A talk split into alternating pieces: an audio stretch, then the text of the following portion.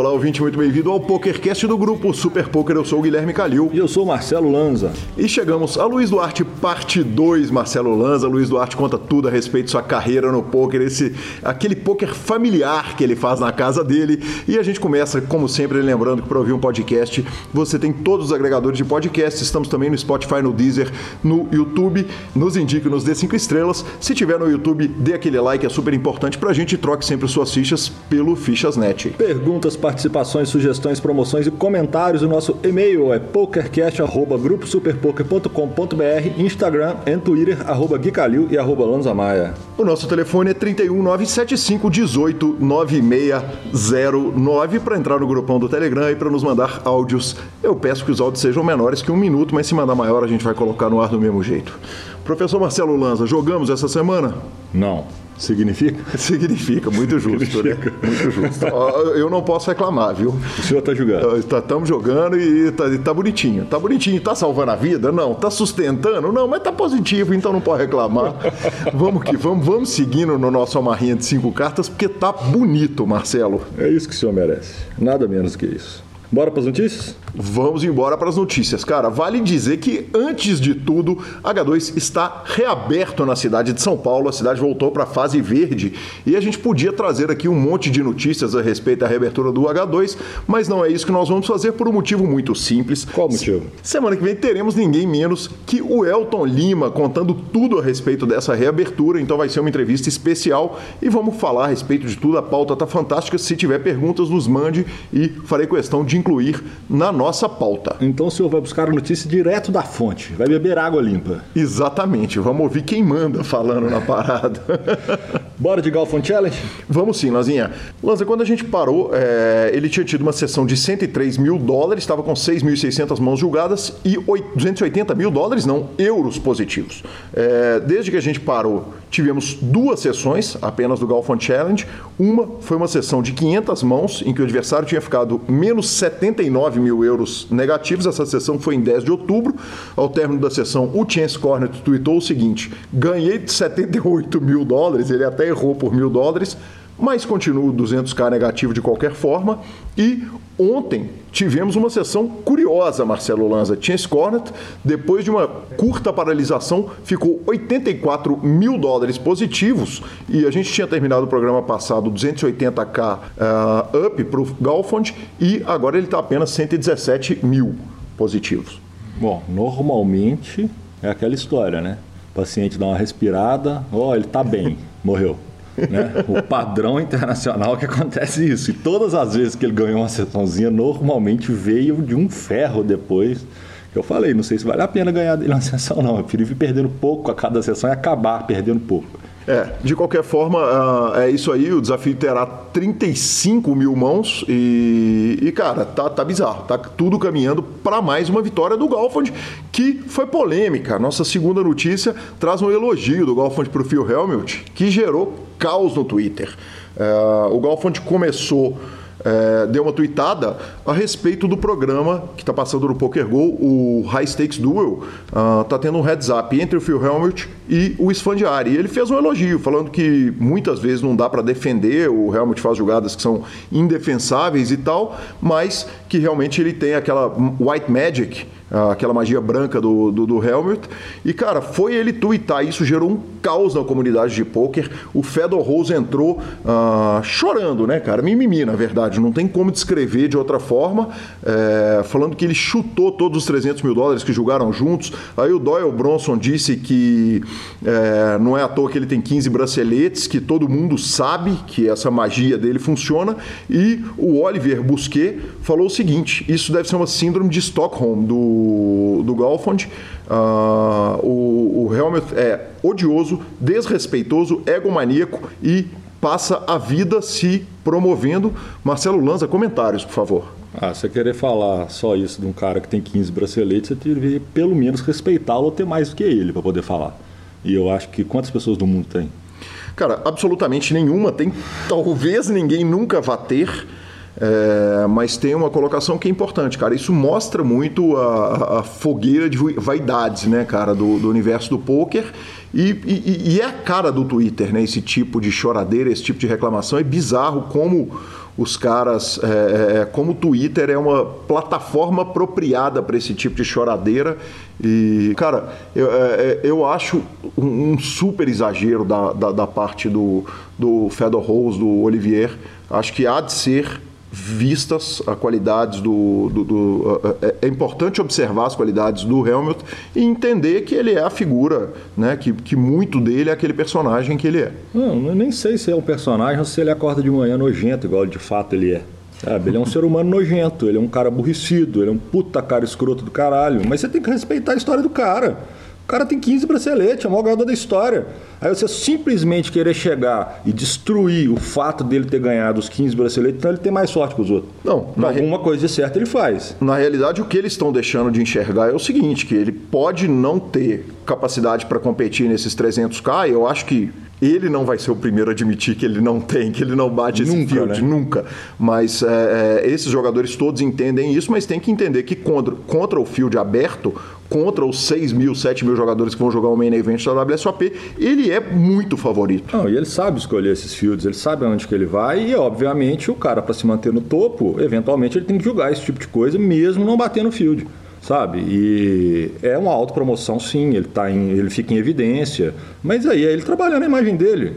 Eu, eu concordo com um monte de coisa que foi falada a respeito da pessoa dele, mas desmerecer o que ele tem, o título que ele tem, isso é falta de respeito. Isso é dor de cotovelo, de neguinho que está muito longe em matéria de bracelete de WSOP como ele está. Então, eles têm que falar menos e puxar o deles.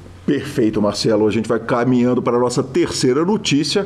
Uh, falamos da volta do H2 aqui no Brasil. Tivemos o primeiro grande evento de pôquer. EPT Sochi foi uh, reiniciado, né? deu, deu o chute inicial para os grandes eventos de pôquer depois da Covid.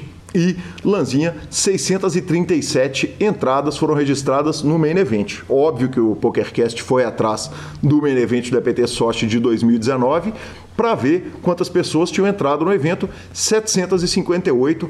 Quer dizer, considerando que é um evento internacional, lança uma queda de pouco mais de 100 pessoas no field, sem surpresa, né, cara? O evento é sucesso total, 637 entradas. Ah, sucesso total, ainda mais você considerando que nós estamos próximo a uma segunda onda na Europa, né? ela já está em alarme, os, os alarmes já estão ligados lá para a turma. E até me surpreende muito essas 600 e poucos atletas da mente corajosos tá? Mas é, também já dá indícios que o que a pessoal tinha preocupação é que quando liberar de fato, ou tiver uma vacina, é, o Poker Live não vai perder em nada. A turma vai voltar com força total mesmo e é um, eles estão de parabéns pela grandeza do evento que eles fizeram ainda em final de pandemia. É, e acho que muita gente que se converteu ao poker aí enquanto estava preso dentro de casa, pelo menos uma boa parte dessas certamente vai querer conhecer o poker ao vivo e vai engatar no nosso jogo. Lanzinha, para nossa penúltima notícia, Felipe Mojave Ramos puxa a maior premiação de sua carreira, cravo 10,300 do seu patrocinador Super Millions da GG Poker para 212 mil dólares. Como não torcer para esse homem maravilhoso, cara? E ele também é um colecionador de haters, né? ele é um colecionador de haters. É, eu estava vendo algumas jogadas dele, que, que ele soltou alguns vídeos e tal, e é muito curioso quanto, o quão variado é o field de comentários deles. Você vai ver de caras que vão elogiar ele demais, caras que vão concordar, caras que vão discordar, haters, mas uma coisa também tem que ser falada, né? Ele está aí há muitos anos e se mantém há muitos anos, sempre com grandes parceiros, sempre jogando os torneios mais caros e sempre lá, por mais que a turma não goste, sempre lá arrumando dele. Cara, é, eu, eu falo o seguinte: odiar o, o Moja, ser hater do Moja, você tá escolhendo mal seus haters, viu, cara? Porque ele é um cara que, que faz um bem inacreditável pro poker e, e, cara, um cara que cuida bem da imprensa, mas cuida bem do fã, sabe trabalhar, sabe trabalhar a imagem dele mesmo, sabe trabalhar a imagem do poker. Então, parabéns, Moja, muito merecida essa premiação, 212 mil dólares. E no Bounty Builder, enquanto isso, né, Lanzinha, sem surpresa, o Brasil abriu a série já puxando três títulos no final de semana semana e surpresa de quantas pessoas? Zero pessoas. A Mônica está perplexa e o, o Balti Bilter não vai dar nem para ficar falando os campeões, porque nós vamos ter aquela lista gigantesca de campeões, provavelmente.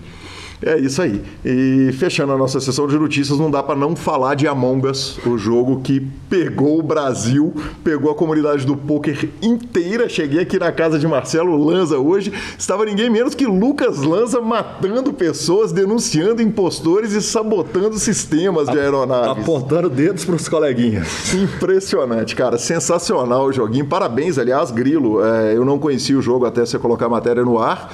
E como é que tá aí, Lanzinha? Eu preciso, eu falei isso na, na nossa no nosso torneio de segundo o seguinte: sonhei duas noites seguidas que eu estava expulsando pessoas da nave. Eu sonhei com gente voando para fora da nave.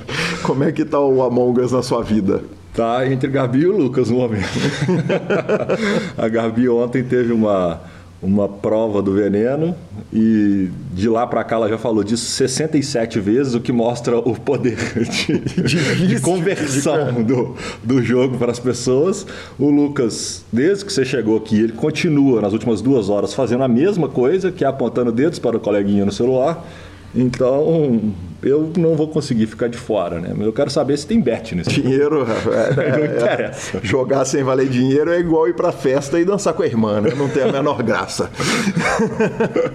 Aí sim, vamos para a palavra do nosso patrocinador Fichasnet em entrevista com Luiz Duarte. O Fichasnet é o seu parceiro para compra e venda de ficha nos principais sites de poker online. Chame o Fichasnet e avise que chegou até eles pelo PokerCast para participar de promoções super especiais para os nossos ouvintes. O WhatsApp do Fichasnet é 062 99837 1007 e lá você negocia suas fichas com os melhores preços.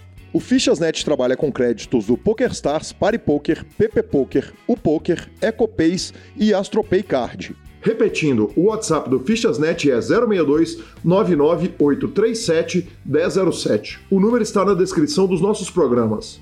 Fichasnet, confiança e melhor preço para suas fichas.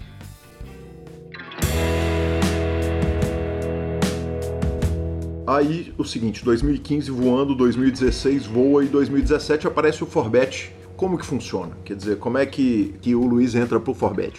Então, como que foi, foi o seguinte, eu tava, na época, o meu, minha esposa estava grávida. E eu ia, eu, meu filho ia nascer, o Theo, e eu tinha uma certa amizade com o pessoal do Forbet, na época eu, eu, eu tinha um pouco mais de amizade com o Will, e a gente tava, na verdade eu tinha amizade com todos, iguais ali, né, não eram amigos próximos, mas tinha aquela amizade. Aí, tipo, né, conversando com o Will, ele que acabou me, me trazendo pro Forbet, né, ele que, é, conversando com ele, ele falou, pô, é, você precisa de nessa época que você. Porque até então eu jogava online, mas, mas assim, jogava pouco online, eu era mais um jogador de live. E aí eu ia ficar mais em casa, entendeu? Obviamente, né, depois que meu filho ia nascer e tal. Aí o, o, Will chegou e me fez essa proposta de entrar no Forbet e tal, me fez um, um, um esquema legal para mim lá e tal, me colocou no, no grupo de elite. E, e, e, tudo mais, fez um pô, esquema top, tendo coach com os, com os melhores jogadores ali, com o Will, com o Rafa, com o Crema, que eu aprendi bastante com eles. E, e aí eu acabei, acabei aceitando, eu ia ficar em casa mesmo, achei que ia ser uma boa ideia e, pô, foi, foi muito legal. É, foi, entrei no Forbet, eu lembro que. Eu lembro que a primeira. Eu entrei no Forbet, o primeiro torneio que eu joguei pro Forbet, eu joguei numa. É, assim, a minha esposa estava grávida, tava para ter o, o, o, o, Theo, né? Que é meu primeiro filho. E aí eu tava jogando um domingo, ela tava tipo sete meses mais ou menos, né? Na época, seis ou sete meses. Ia ter um EPT de Monte Carlo que era, ia ser tipo um ou dois meses depois ele ia estar na fase final ali de gravidez. Uhum. E, e, e, naquela época eu, como jogador de live, pô, Monte Carlo seria o, o, uma das principais paradas do, do ano para eu jogar, né? E por causa disso eu decidi abortar, né? Eu falei, não, eu vou, eu vou dar um suporte para minha esposa, não vou. Cara, aí eu tô jogando ali um Sunday Million, na época tinha umas promoções, aí a minha mesa foi sorteada e eu ganhei um ticket de de 530, né? Um ticket de 530, todo mundo da mesa ganhou. Todo mundo da mesa ganhou esse ticket para jogar um satélite que dava 30 vagas, eu acho, 30 pacotes pro EPT de Monte Carlo. Aí eu acabei eu acabei acabei puxando a, o pacote, aí, aí você vai fazer o quê? Não dá para não dá para não ir, não, não dá para vender. É pessoa é, transferível para quem para quem não joga. Uhum, então, aí, eu, aí, eu, é, aí eu acabei indo e aí o eu já tinha até falado com o Will antes e tal. E, mas não tinha fechado ainda. Aí depois que. Em Monte Carlo praticamente a gente fechou. E eles até ficaram com uma porcentagem pequena lá. Aí depois de Monte Carlo entrou o deal normal, né? Mas, mas e, e, e, o interessante é que eu fiz reta, eu fiz reta final desse EPT, o main event. Eu caí, tipo, em, é, faltando acho que 30, 30 e poucos. Aí eu, eu ganhei uma premiação boa, não lembro quanto é que foi, mas eu lembro que, tipo, eu não investi nada, né? Então, assim, o, qual que é o ROI? Porque quando você, o ROI de satélite é alto, né? Óbvio. Quando você investe, lá, 215 por, ou 530 no caso, né? 530 e tal, você puxa uma vaga e você vai lá e você ganha 20k euros, você vai ter um baita de um ROI, mas como que você fala, como que você faz para para contabilizar o ROI quando o investimento é, é, Não, o investimento foi 215, né? Que eu, foi o 215 do Sunday Million, que é o buy do Sunday Million, né? Esse foi o, o, meu, o, meu, o meu investimento, mas na verdade eu, né, caiu no colo para mim ali, né?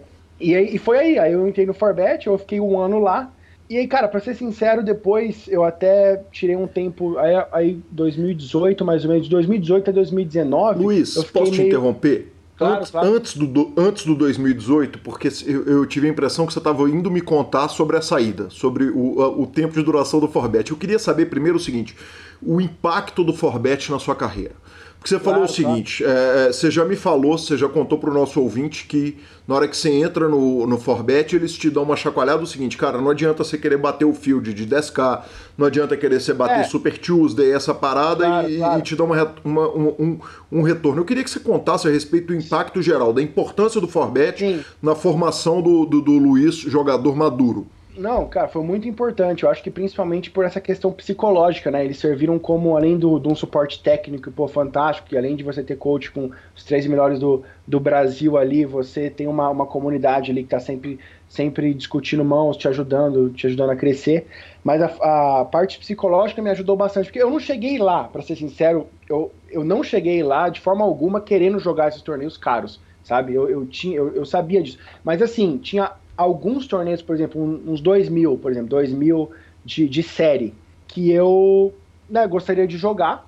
E eu até joguei, eu joguei alguns para eles, inclusive joguei para eles também evento de 10 mil dólares. É, eles, eles bancaram 100% para jogar High Roller do, do, de Barcelona, main event de WSOP. Então, assim, é, teve alguns torneios caros, mas no dia a dia ali, é, um dos únicos relativamente caros que eu gostaria de jogar eles chegaram e me explicaram, abriram minha cabeça, falaram, ó, esse, os do, de 2 mil, por exemplo, os melhores para você jogar é de domingo, por exemplo, que não tem reentrada. Aí eles me, me explicaram, eles abriram minha cabeça que há torneios, por exemplo, com reentradas caros, não compensa muito você jogar, porque a reta final vai ser mais difícil. Isso, isso não era só para mim, era para todos do Forbet, entendeu? E eles abriram minha cabeça em relação a isso. Sempre tem que estar analisando o field antes de você jogar um torneio, né? não simplesmente chegar e jogar, fazer seleção de, de mesa.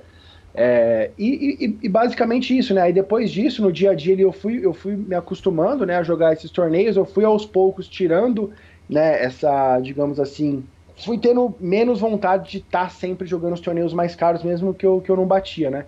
E tecnicamente, obviamente, foi um, foi um grande avanço ali, eu aprendi bastante e, e eles tiveram um grande impacto na minha carreira como, como jogador hoje em dia. Perfeito.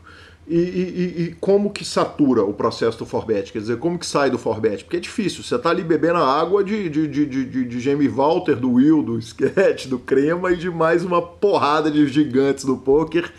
É, que horas que você fala, claro. tô pronto para sair, tô pronto para parar de acessar esse conhecimento? Então, cara, na verdade, assim, depois que acabou o contrato, eu tava, eu tava disposto a... Na verdade, cara, eu, pra ser sincero, era uma época que eu não tava tão tão feliz, assim, eu não tava mais jogando, eu não tava... Eu queria dar um tempo, assim.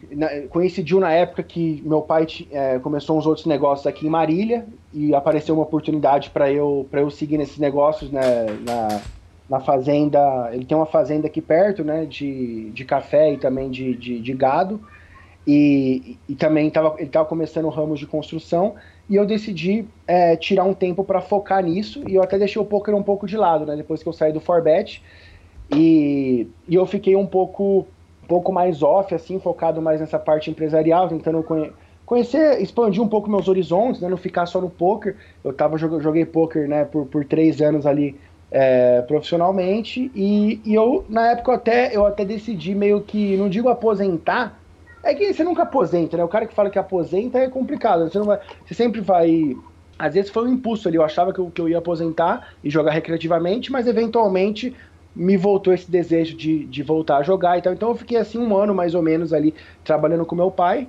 e, e expandindo minha cabeça para outros empreendimentos, né? Na, na, nesse período foi mais a parte de agricultura, pecuária e a parte de, de construção, né? Construção de, de casas, né? Você comprar terreno e vender e tudo mais, e construir, construir casa e vender. E, e foi mais ou menos assim. Aí depois passou um tempo, e nesse período, obviamente, eu jogava um outro evento live, mas pra você ter uma ideia, eu deixei de ir para WSOP, de, que foi o ano 50, o 50 a maior WSOP da, da história, né? Que foi em 2019. tava louco para esse ano, mas eu deixei de ir para vários eventos, né? Vários eventos de EPT, vários realmente porque eu queria queria dar um tempo e queria focar mesmo nessa. Eu até queria ir pro WSOP na verdade, mas aí aconteceu que minha filha nasceu também nessa época. E talvez se ela não tivesse nascido, talvez eu, eu iria. Mas aí acabou que eu também não tava tão eu não tava tão na pegada do poker, mas óbvio, Vegas sempre é, é muito, muito legal ir. E aí acabou que, que a minha filha também nasceu e, tipo, a gente brinca, né? Em setembro aqui não podemos fazer nada, porque o, o meu filho, Theo, nasceu também em, em julho, em junho, e a, minha, e a Maite também em junho, que é na época do WSOP, pô. Aí é complicado, né? Setembro, então, é... setembro é a conta invertida dos nove meses. É, é, é igual. Setembro não dá. Setembro a gente fica, dorme cada um num, num quarto. Mas então, é, então é isso, eu fiquei um tempo parado, até, até tentando me conhecer um pouco mais, né, tentando saber o que, que, que, eu, que, que eu vou fazer, porque se, todo mundo tem esse período, eu acho, né, um período que você, às vezes, você perde um pouco a vontade, você não tá com, aquele mesmo, com aquela mesma vontade de, de jogar e, e, sei lá, por mais que eu, eu aprendi bastante, entendeu, eu aprendi bastante lá no Forbet, eu sou eternamente grato é, por eles, mas acabou que é, decidi focar em outras áreas e aí depois eu voltei e, e, faz, já faz um ano, um ano mais ou menos que eu voltei, voltei com tudo aí pro, pro poker online e, na, e ao vivo também, né? Agora não dá mais para fazer ao vivo, mas Luiz, na época que você estava aposentado, chegava o BSOP e seu pai começava a te cutucar na mesa do escritório para vocês irem pro BSOP? É... Ou... Não, cara, a gente, a gente chegou aí para, a gente chegou aí sim para para alguns eventos aqui no Brasil, sim. Para alguns, acho que a gente foi para a gente foi para um ou dois BSOPs, eu acho.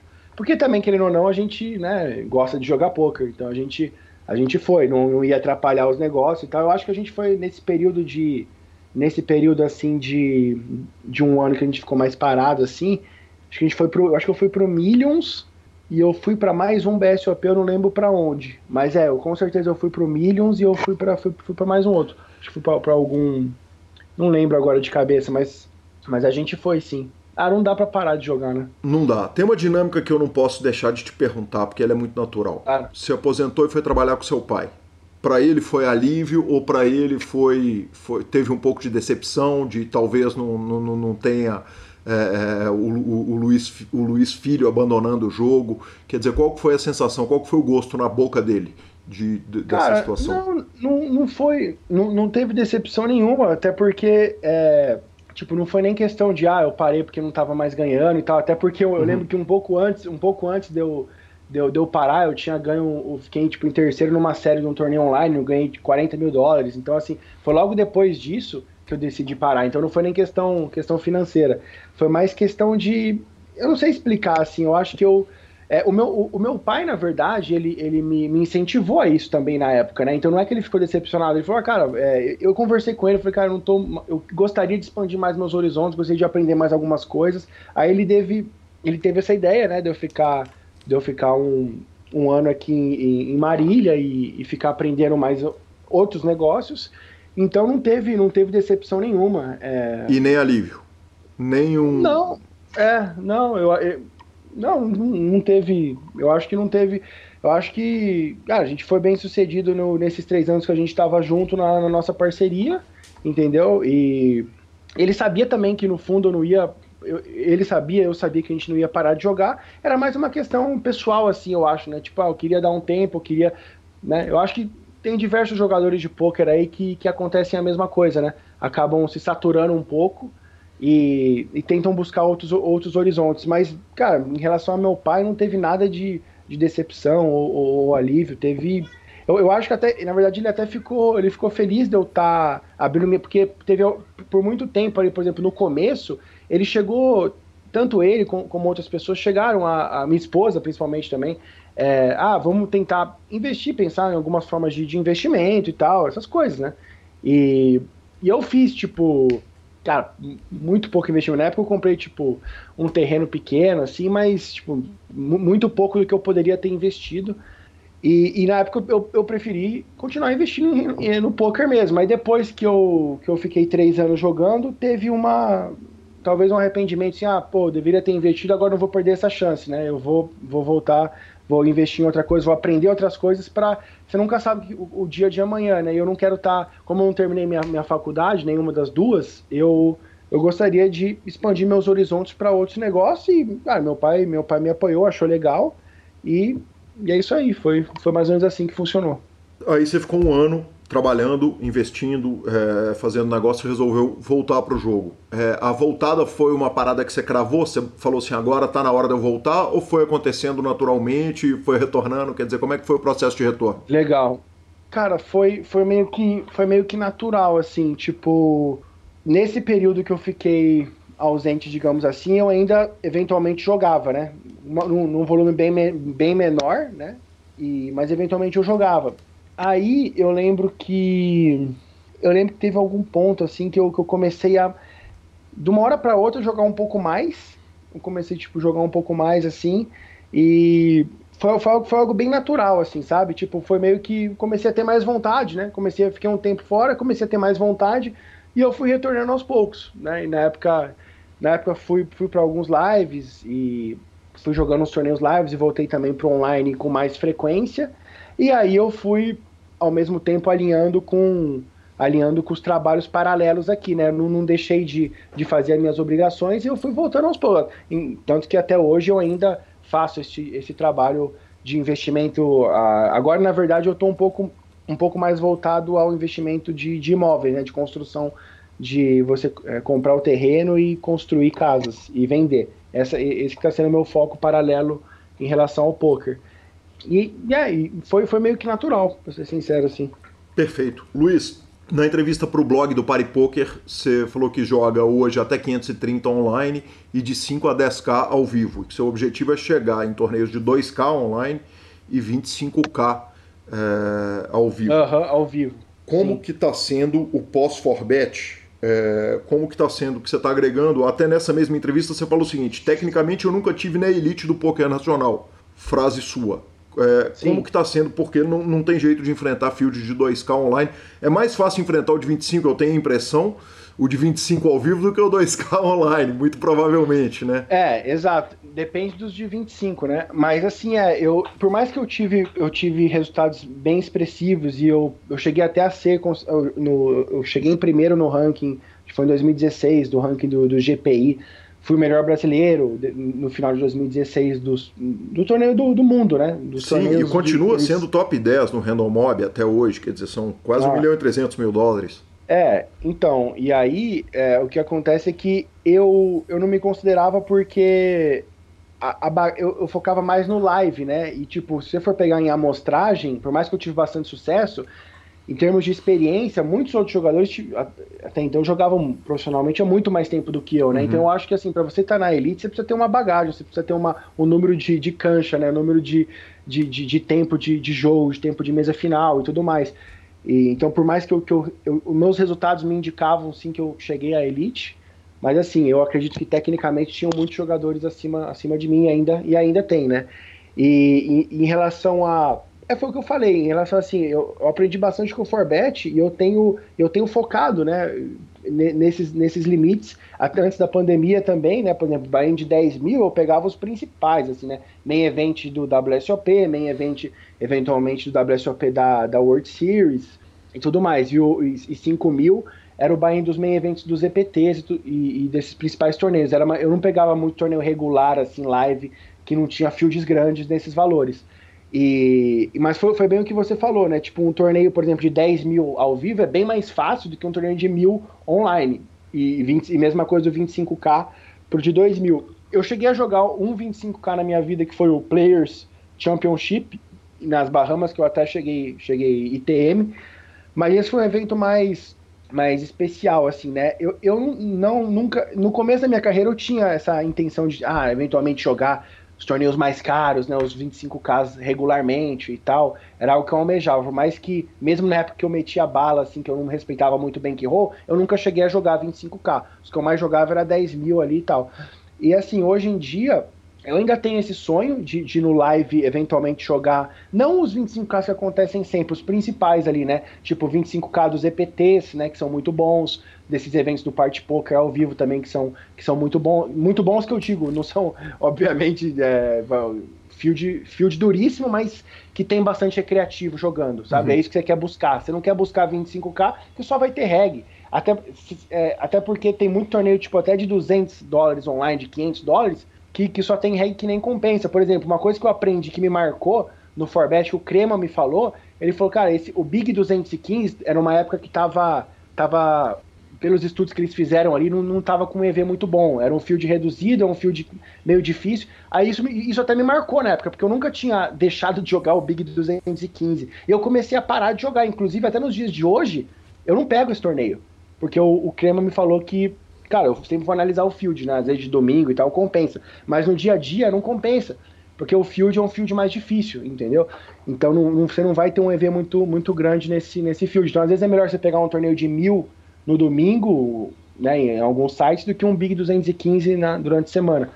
Então é isso, cara. Eu, eu tô focando mais nesses limites, assim, até 530, entendeu? E eu tive três grandes resultados, né? Esse ano eu, eu a, pandemia, para mim, desde, desde que começou a pandemia, eu tenho colocado um volume grande e eu consegui três grandes resultados nos mais ou menos jogando um torneio mais, mais baratos, como eu falei. É, o Party Poker Millions lá que eu fiz a cor da 109, esse GG Masters 150 dólares. Então eu tô focando e foi muito bom isso para mim, porque eu realmente tirei esse essa, como eu falei, a, diminuir esse meu ego, diminuir essa vontade de fiquei mais em paz comigo de perder eventualmente esses eventos mais caros. E, cara, fiquei bem em paz mesmo, assim, assim, até hoje em dia, cara, tipo, di, direto eu, eu, deixo de jogar torneio de mil, até de 530, de dois mil, porque eu aprendi com o Forbet, né, o Forbet me ajudou bastante, que o ganha-pão não tá nesses torneios, e, e eu, e isso me ajudou bastante, porque nos dias de hoje, nesse ano, eu, o, três, três dos meus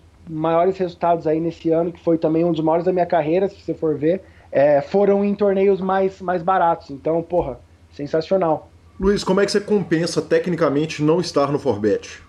Então, eu, eu, costumo, eu, eu costumo estudar, eu tenho, tenho um grupo de estudo com o. Meu principal grupo de estudo hoje é, são com dois, dois ex-alunos, na verdade, três ex-alunos meus, que, que eu acabei dando aula e a gente criou um, um vínculo bem, bem interessante. São pessoas fantásticas e, e, bem, bem talentosas. Porque assim, depois o que aconteceu foi o seguinte: é, depois que eu parei eu meio que dei uma ausentada do mundo do poker no geral, assim, sabe? Tipo, ah, eu acabava.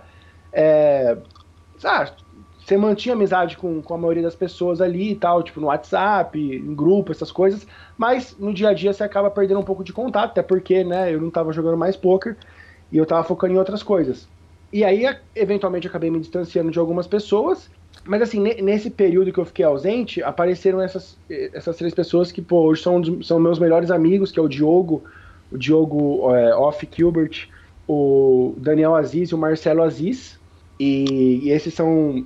E tem o, Jor, o, o, Jorge também, o Jorge Thiago, que é, que é um outro amigo meu também que eu, que eu estudo direto. E o Gabriel também, o Gabriel Borges, que é daqui de Marília, que nesse nesse período eu sempre conversei com ele porque ele sempre foi um dos meus melhores amigos, né? Mas ele, ele desde o começo sempre estava comigo. Mas hoje em dia eu tenho esse grupo de estudo que eu estudo, tem o Felipe, o Felipe Ketzer que eu conheci depois no, quando eu fui jogar o KSOP do, do Rio de Janeiro. Então, basicamente, assim, no dia a dia que a gente conversa, troca ideia de mão e rever, rever mãos, assim, são, são essas são essas pessoas aí hoje em dia. Mas é obviamente que eu, eu tenho contato também é, no dia a dia com outros jogadores. Eu sempre, por exemplo, o Rafa Moraes sempre converso com ele no, no Instagram, a gente sempre, é, sempre discute mãos que eu posto, que ele posta. É, o Crema, o Will, eu também tenho contato de vez em quando, quando eu tenho alguma dúvida, eu mando para eles, mas não é uma coisa muito frequente. Eu, eu acabo fazendo mais, mais por conta mesmo, e eventualmente B Dias também, um amigo particular meu que eu converso praticamente no dia a dia, mas a gente praticamente nem conversa muito de poker, né? A gente acaba é, conversando mais de de outros assuntos. Na verdade, a gente, a, a gente é, conversa mais de aposta, né? Que ele, eu e ele ah, gostam de uma apostinha, uma apostinha esportiva. Esse é o assunto que a gente conversa. Mas, Mas, mas é, cara, eu tenho, eu tenho um bom vínculo ainda com o pessoal do, do Forbet, mas, sei lá, acabou dando, tipo, não, não fico enchendo o saco deles em relação à mão e tal, até porque eu não tô, eu não tô lá e eu aprendi também a, a, a estudar por conta própria, aprendi a, a, a, tirar dúvidas de, né, sozinho, entendeu? Mais ou menos isso. Luiz, usar, usar mais os softwares, usar o software de apoio e tudo mais. Então, quando eu tenho algum tipo de dúvida, algum tipo de dúvida, eu acabo estudando sozinho mesmo e, e com, com, esses meus amigos, né? Com esse meu grupo de estudo que a gente direto do dia tá tirando dúvida, tá? A gente, tá, a gente tava estudando uma vez por semana, fazendo revisão de, de mão, revisão de torneio, e eles me ajudaram bastante, assim, nesses últimos. Desde que a gente tem, tem, tem estudado junto, né? Desde 2019 eu devo bastante do meu progresso a, a, a, esse, a, esse, pessoal do grupo, de, do meu grupo de estudo. Como é que é a dinâmica do grupo? A turma manda um torneio específico, manda mão, ou vai sentar no solver também para resolver? É, Como é que... Vai sentar no solver, a gente a gente tava fazendo uma vez por semana, cada dia um pega um torneio de um, sabe? Aí outro dia a gente pega algumas mãos marcadas que a gente jogou durante o, grind e, e vamos revendo as mãos. Ou e, e durante o dia também, no dia a dia ali, ah, joguei uma mão uma mão duvidosa, o pessoal manda lá, eu mando também as, as minhas dúvidas, e a gente vai tirando dúvidas assim, ou, ou fazendo review, ou fazendo análise de, das mãos através de softwares, e, e cara, é, é bem, tá sendo, tá sendo bem legal, o pessoal, porra, é, tô bem feliz com esse, com esse grupo e, e devo bastante ao meu sucesso a eles. Bacana demais. Luiz, você realizou um sonho de todo mundo, né, cara? Todo mundo olha para ESPN, para WSOP acontecendo lá e é um negócio que brilha o olho de todo mundo. É, aquele é o maior evento do mundo na, na, na hora que o mundo inteiro olha para o poker, né? Todo mundo que gosta de esportes está olhando para o poker e de repente estava Luiz Duarte comentando lá é, é. a mesa final. Conta para mim como é que foi essa experiência. Primeiro tá com Pô, aqueles dois cara. caras espetaculares lá e segundo, poder estar tá na, na ESPN. Pô, foi uma coisa assim, é, vou guardar pro resto da minha vida, né? O Sérgio Prado, pô, serei eternamente grato pelo convite que ele me fez, né? De estar tá podendo comentar a mesa final do, do WSOP Main Event, né? Que é o, pô, é o, é o principal torneio de poker do mundo. E, pô, fiquei muito É o principal dia do poker no mundo, né? É, exato. Fiquei extremamente lisonjeado e tava na presença do Ari, do Bueno também, que, pô, sou, sou mega fã deles também. E, cara, foi, foi muito bacana, assim, o pessoal me deixou bem à vontade, assim, no comecinho, assim, nos primeiros cinco minutos eu fiquei um pouco tenso, dei uma, umas enroladas para falar, mas depois, pô, me soltei e, pô, só recebi elogios, assim, né, e o pessoal falou que eu, falou que eu, que eu comentei bem, que eu, que eu falei bem, que eu, que eu tava tranquilo, e não é fácil, né, cara, você, você que não, não, não é comentarista e não tá acostumado a, a comentar é, você está comentando para muita gente no principal evento de poker, numa das principais emissoras do, do mundo, né? E então assim, era uma pressão, foi uma pressão grande. Eu lembro que, pô, um pouco antes eu fui na fui dar um treino, né? Fui na academia, dei uma, uma corrida e sempre mentalizando, né? As situações que poderiam acontecer, o que, que eu ia falar. Eu acho que isso ajudou bastante, né? Isso, inclusive, é algo que eu tenho feito ultimamente, de uns dois anos para cá, né? Que vem me ajudado bastante, né? Fazer exercícios de mentalização, exercícios de meditação, né? Algo que eu tenho feito também. E, mas bom, falando um pouco mais sobre, sobre esse dia, foi, foi fantástico. Eu acabei mentalizando, visualizando ali. Isso, isso ajudou bastante, porque nas horas que aconteceram ali, nas situações que aconteceram, eu tive a tranquilidade para falar e, e, e, acabei, acabei conseguindo é, passar uma visão para os telespectadores que, que também a gente tem que ter uma noção que eles não são um público, a maioria do pessoal que assiste não é um público é, avançado, né? A maioria é, é, pessoal mais, mais leigo. Então eu, eu, eu, eu, entrei com essa com isso na cabeça, né? Eu tenho que falar uma linguagem e é difícil, né? Você na hora ali, você quer passar uma coisa mais técnica, mas ao mesmo tempo você quer deixar fácil para quem tá entendendo. Então assim, não, é, foi um desafio, mas eu acho que eu consegui é, dentro do da dentro do que eu poderia fazer ali da minha experiência e tudo mais, conseguir fazer um, um, um bom trabalho. E agora o Luiz é pai, né, cara? Pai de duas crianças, é que responsa, é. que homem, como a gente diz aqui no PokerCast. É. Eu queria Bom. saber como que a paternidade afeta o Luiz, não a vida do Luiz, né? Tanto, é, Tantos ouvintes são pais, mas poucos são jogadores profissionais claro. e pais. Conta para mim como é que o, o, as duas crianças afetam a vida do profissional. Então, é, é uma responsabilidade muito grande, né? Eu acho que, como eu falei, o Forbet me ajudou bastante nessa, nessa, nessa fase da minha vida que dos bains ser mais pé no chão e ao mesmo tempo a, coincidiu de eu ser pai e eu também já já começar a ser um pouco mais pé no chão em todos os aspectos da vida, né? Eu acabei tendo que mudar, ser uma pessoa bem mais responsável e, obviamente, tem que sempre pensar é, no, na, em, em, tudo, em quando você tem um, um, filho pequeno e principalmente na saúde financeira e no longo prazo disso. Então, isso também foi um, um, um, diferencial e pesou bastante na balança em relação a, ah, eu não posso mais ficar dando uns tiros mais caros, porque assim, eventualmente quando você tá é só você, né, cara? Tudo bem, você pode quebrar, mas, cara, beleza, é só você, eventualmente dá a volta por cima, você começa de novo e tudo mais. Agora, quando você tem um filho, né, pra, pra criar, é complicado, né? Então, com certeza isso impactou demais, né? Por exemplo, os tiros, a, a, os meus bains, né? Eu, eu, eu tava dando, tava dando vários tiros em relação a, a bains mais caros e tudo mais, e eu acabei sendo ficando bem mais cauteloso. Obviamente o Forbet me ajudou em relação a isso, mas basicamente foi foi isso, né? Ser, ser bem mais, mais consciente no, no investimento para você não, não, arriscar uma, uma quantidade grande do seu, do seu bankroll, né? E, e, e, sempre ter a garantia que, que a sua família vai ter, né? Vai ter o apoio financeiro necessário ali no, no final do mês, né? Então, obviamente, foi, foi, foi grandioso essa, esse impacto na minha vida. Talvez se eu não tivesse talvez assim, se eu não tivesse o filho, provavelmente eu ia, eu ia aprender com isso porque eu entrei no Forbet, mas também se eu não tivesse o filho, eu talvez não entraria no Forbet. Uhum. Então, às vezes também, então pensando bem agora, se eu não tivesse o filho, eu, meu filho Theo, provavelmente pode ser que eu que eu demorasse mais para chegar nessa, nessa responsabilidade e, e ter essa consciência de, de abaixar os bains e ser mais responsável em relação aos, aos bains. Porra, e, e, que sensacional. E obrigado de não colocar o nome dele de Luiz Duarte Neto, porque isso ia dar um trabalho pra gente da mídia, cara, pra buscar lá na WSOP daqui a 15 Verdade, anos, três Luiz Duarte a jogando. A intenção era, né? A intenção era, a primeira intenção até era, né, colocar Luiz Duarte Neto. Uhum. Mas aí, né, conversando e tal com a minha esposa, decidimos. Eu gostava de. Sempre gostei de Tel também. Ela gostava mais de Tel e acabou ficando Tel. Bacana demais. é, valorizar o dinheiro passou a ser problema, porque é, é, é uma característica muito comum do jogador de, de, de, de pôquer o desapego completo, enxergar a ficha como plástico. Exato, exato. Não, é, eu, eu, eu comecei a valorizar. Essa, essa é a palavra que eu estava buscando. Eu comecei a valorizar a valorizar, mas isso pode funcionar para o bem e para o mal, né, Luiz? Porque, porque o desapego costuma ser importante também na hora de tomar é, uma decisão.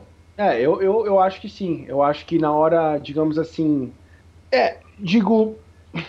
Talvez na, no, em, cara, não, não, mudava muito, não. Tipo assim, ah, em, em ré, talvez, tipo, na hora que eu tô jogando ali, eu, eu já era um jogador experiente nessa época que eu fui pai, então, tipo, ah, é claro que sempre tem situações para evoluir, mas eu achava que eu, numa reta final, que o dinheiro estava envolvido, o dinheiro grande envolvido, eu precisava fazer uma jogada mais arriscada, mas uma jogada que eu achava que era lucrativa, eu, faria, sem pensar duas vezes em, ah, em se der errado ou não. Eu, eu, no meu, o meu jogo não me afetou em relação assim, no jogo, sabe?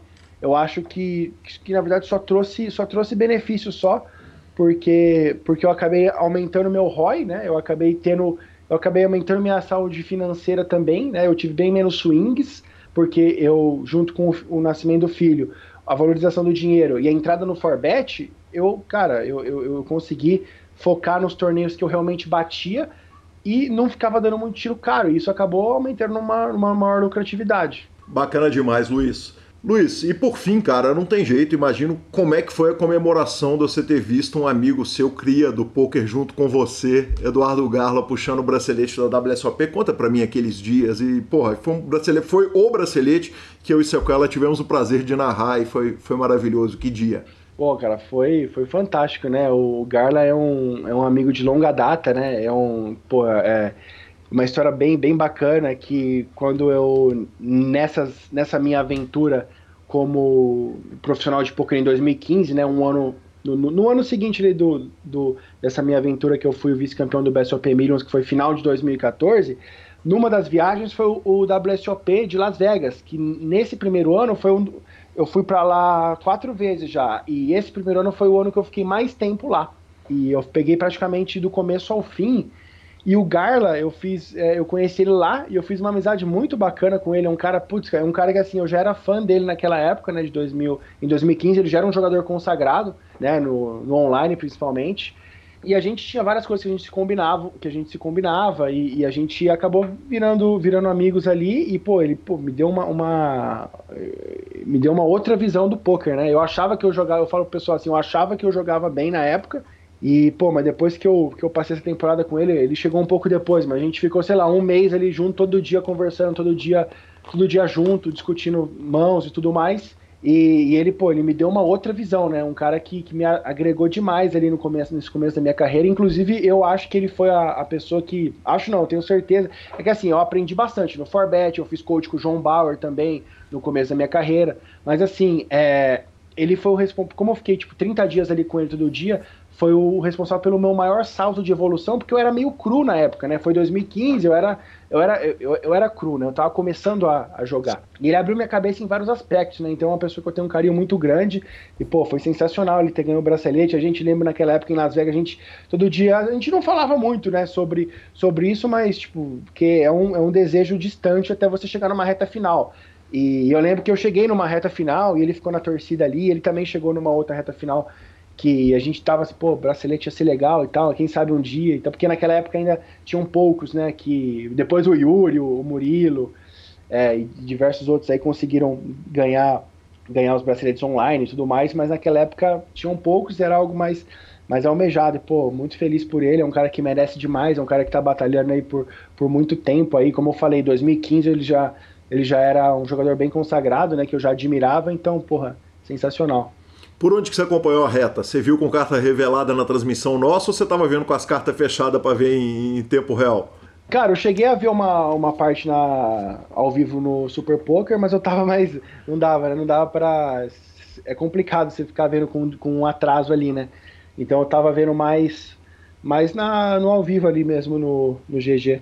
Bacana demais. Luiz, cara, eu queria te agradecer essa presença fantástica aqui e, e falar que eu continuo gostando muito do meu bet no para WSOP e que eu tô tranquilo para repetir o bet no ano que vem. O é. senhor ir lá para Las Vegas trazer um bracelete para nós. Pô, cara, pô, fico, fico bastante lisonjeado aí de você ter me escolhido realmente por ter para ter essa chance de, de, ganhar o bracelete. Isso, porra, eu lembro quando eu vi, eu fiquei, fiquei bem feliz. E, cara, com certeza, no ano que vem eu vou estar tá lá. A, se nada né, de, de extra oficial aí acontecer, eu com certeza vou estar lá, até porque no último ano eu não fui, né? Então tô com, cara, muita, muita vontade mesmo de jogar e fazer uma temporada boa lá e pode ter certeza que eu vou, vou lutar com todas as forças lá para estar tá honrando aí o seu, a sua escolha. E cuide bem, porque nós estamos em setembro. Se você fizer bobagem agora, vai te é, complicar a ida para lá, hein? Não, verdade. verdade. Não, agora tá, tá tranquilo. Não, não tem mais, não tem mais risco, não. Fica sossegado. Bacana demais, Luiz. Sucesso para você, cara. Parabéns pela carreira, pelas histórias. Obrigado pela entrevista e sucesso também pro seu pai. É, é uma família de jogadores. Ele que teve o irmão, tem o filho, é jogador também. Cara, felicidades pô, e, e, e, parabéns, cara. Sucesso. Pô, pô, cara, muito obrigado de verdade mesmo. É satisfação imensa estar tá, tá participando desse do PokerCast, que eu acompanho direto. Sou super fã seu aí, do Lanza também. E, porra, baita trabalho que vocês fazem. E brigadão aí, boa sorte para vocês também. Obrigado, que honra. O microfone está aberto sempre que você quiser. Valeu, obrigado. Valeu, irmão. Obrigado. Um abraço. Aí sim, obrigado Luiz Duarte, sucesso para você, para o seu pai, para essa família fantástica. Eu falei que a gente terminou a entrevista falando que você tomar cuidado para não ter menino na época da WSOP, que estávamos em setembro, na verdade estamos em outubro. Mas mesmo assim, né, se, né? se, engravidar agora vai dar trabalho do mesmo vai. jeito, vai complicar para a WSOP do ano que vem, que a gente torce para que aconteça sem surpresas, né? Ah, acho que ano que vem não é possível, né? Já deu. Já deu. Vamos que vamos. Redes sociais. Redes sociais, cara, é, a gente sempre pede aos ouvintes para mandarem áudios maravilhosos com a gente. É, cara, o Juliano Moura tinha colocado uma, uma questão, Lanza, que era eu com o desafio com você e com o Leonardo Cansado. Você mandou eu marcar data para o desafio, senão posso me declarar campeão. Estou avisando a você e Leonardo Cansado no ar agora que todas as quintas, entre 8 da noite e meia-noite, Uh, eu estou à disposição para jogar com vocês. Eu tenho até 31 de dezembro quatro folds em quatro quinta-feiras e solicito que seja avisado com 24 horas de antecedência. Depois disso, passam a me considerar campeão em cima de você e de Leonardo Cansado. Tá justo assim? Tá justo, tá justo. Você tá se achando, né? Tô, a última não. bala do pacote. Não, eu só tô avisando o seguinte, que Mas eu tô gostando, eu gosto quando o parceiro sobe na escada. É, eu não O- tenho problema de é perder o desafio. O que eu não aceito é o desafio não ser jogado. O Leonardo Cansado provavelmente vai, vai ter que trabalhar em dezembro, que é o único mês do ano que ele trabalha. É dezembro para pegar o imposto de renda da turma, fazer os contatos, e fevereiro ali para poder gerar. Então talvez dele tem que ser no mês de novembro. Eu acho que ele só trabalha em abril mesmo. Só tem é- certeza? são os quatro dias antes da, da entrega da Receita Federal, é quando ele faz a receita de todo mundo. Então não temos esse perigo, Não, cara. tá o cansadão tá tá, de liberado? boa, Então tá exatamente. Cara, a gente dá aquela citadinha justa no ah, Guilherme Baerli, é, que foi finalista do. que é finalista do Super Poker Team Pro. ah, e o Aero me agradeceu que a gente citou ele. Ele mandou um print de uma cravada num torneio de Dust to Seven. Isso faz os nossos, esses apresentadores sorrirem, né, Lanza? Exatamente. O cara- já começa a escolher bem o que ele está julgando. Cara, quem voltou a ouvir o PokerCast foi ninguém menos que Gustavo Pitoli, que entrou elogiando o o episódio do The Last Dance. Foi legal pra caramba e, e realmente esse episódio foi espetacular. Obrigado, Pitoli. Que honra ter você ouvindo o PokerCast novo. Ele que é da primeira versão lá de 2008. Ah, e temos a falinha da semana, Marcelo Lanza. Falinha da... Qual é a falinha da semana? Cara, ah, o senhor Jefferson Cussolin, que foi inclusive citado no programa passado, eh, se referindo à minha vase- vasectomia, falou o seguinte: eh, vocês se referem ao jogo com baralho capado de short deck? Então, sendo que você fez vasectomia, a gente pode se referir a você assim também? E eu respondi a ele. Pode, Não, pode, Não, pode. eu respondi a ele o Pode, seguinte: velho, capado short deck, tá certinho. Foi perfeita a Falei, colocação. velho, eu prefiro que qualquer coisa que se refira a essa região do meu corpo não seja chamado de short. Obrigado. Problemas de anatomia, né? Exatamente. Finalização. Superpoker.com.br, tudo sobre poker no Brasil e no mundo, onde tem poker o Super Poker Star. Na aba de clubes temos a guia de clubes do Brasil, onde jogar e a agenda diária de torneios. É lá que você vai ficar sabendo se o seu clube voltou na sua cidade. Na aba de vídeos e no YouTube, transmissões ao vivo de poker dos maiores torneios de poker do mundo, análises técnicas, programas de humor e entrevistas icônicas. Claro, o PokerCast também está lá. Revistaflop.com.br, a sua revista de poker há mais de uma década contando as grandes histórias do poker. E mibilisca.com, cobertura mão a mão de torneio pelo Brasil e pelo mundo. Dica cultural, Marcelo Lanza. Dica cultural eu já vou falar de uma vez, porque provavelmente as próximas duas a três semanas eu ficarei repetindo sobre isso. São duas séries antigas, não tão antigas, mas mais antigas um pouco. Uma, eu e o Gabi começamos ela, sei lá, dois anos, dois anos atrás, talvez, um ano atrás. Vimos uns quatro episódios, gostamos muito e não sei por que cargas d'água nós paramos, então nós retomamos ela do início, que é Mr. Robot, que fala sobre um hacker completamente pirado, porque de fato ele é completamente pirado, mas é uma série que ela tem uma pegada sensacional. Eu gosto muito da pegada da série.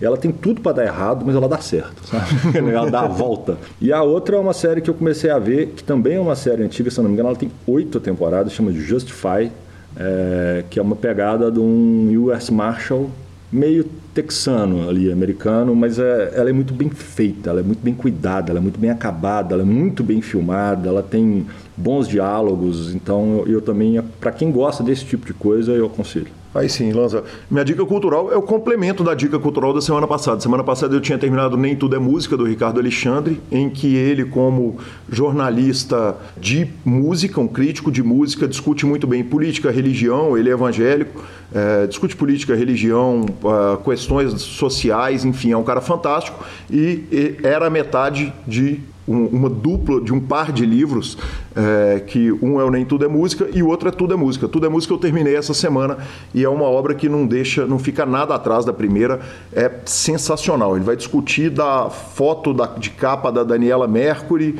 a função do axé no carnaval, ao The Smiths e Elvis e Sinatra, enfim, é absolutamente maravilhoso esse livro.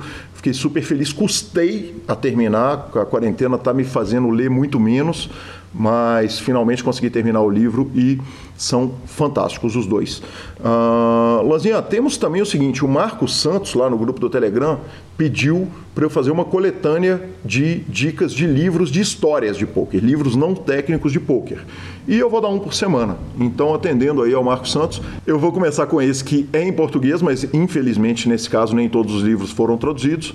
O primeiro é O Grande Malandro, As Memórias de Amarillo Slim, Esse livro é uma obra maravilhosa, um cara que é um gambler das antigas, apostador maravilhoso e uma leitura super divertida. Esse sim está em português e vamos dando um por semana até acabar todas as dicas culturais dos livros fantásticos que contam a história do poker. Arroba Gui Calil e arroba Lanza Maia são nossos twitters e instagrams. Nos indique, nos dê cinco estrelas, troque suas fichas pelo Fichasnet e a edição é de Rodolfo Vidal. Antes de terminar, Lanzinha, gravando ao vivo depois de sete meses, né, velho? Sete meses, sete longos meses, né? É muito mais fácil gravar ao vivo do que gravar pela, pela câmera do, do do Skype, né? Nós voltamos pro Skype, né? Depois de tantos anos também, que estrouxa do cacete. é, eu já gravo no Skype toda semana com nossos entrevistados, né? Mas... Mas... a gente tem certeza que depois de 20 anos fazendo isso, deve ter alguma ferramenta que deve ser melhor do que o Skype. Não tem, e quanto a isso, eu não tenho a menor dúvida, cara. Você tá absolutamente correto, mas é que é muito mais fácil sentar aqui na sua frente, gravar, divertir, rir, ser recebido por essa família maravilhosa. É, é sensacional. Então, Lanzinha, não que seja uma volta definitiva, né? Mas pelo menos hoje que estamos aqui tirando as novas fotos que faremos para o trabalho de divulgação do Super Poker, foi um prazer gravar ao vivo e certamente muito menos trabalho para o senhor Rodolfo, né? É, e parabéns para nós, né? Que depois de sete meses sem gravar ao vivo, não usamos a mesa. Exatamente.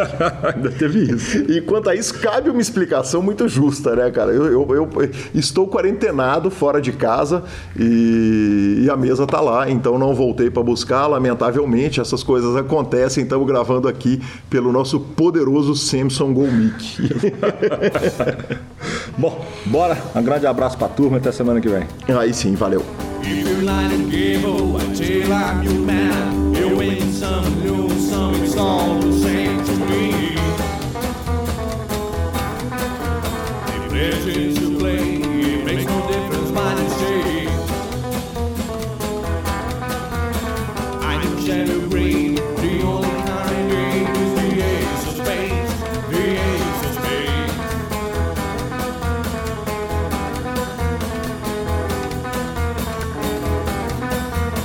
Day for the high one, dancing with the devil, a gun with the flow.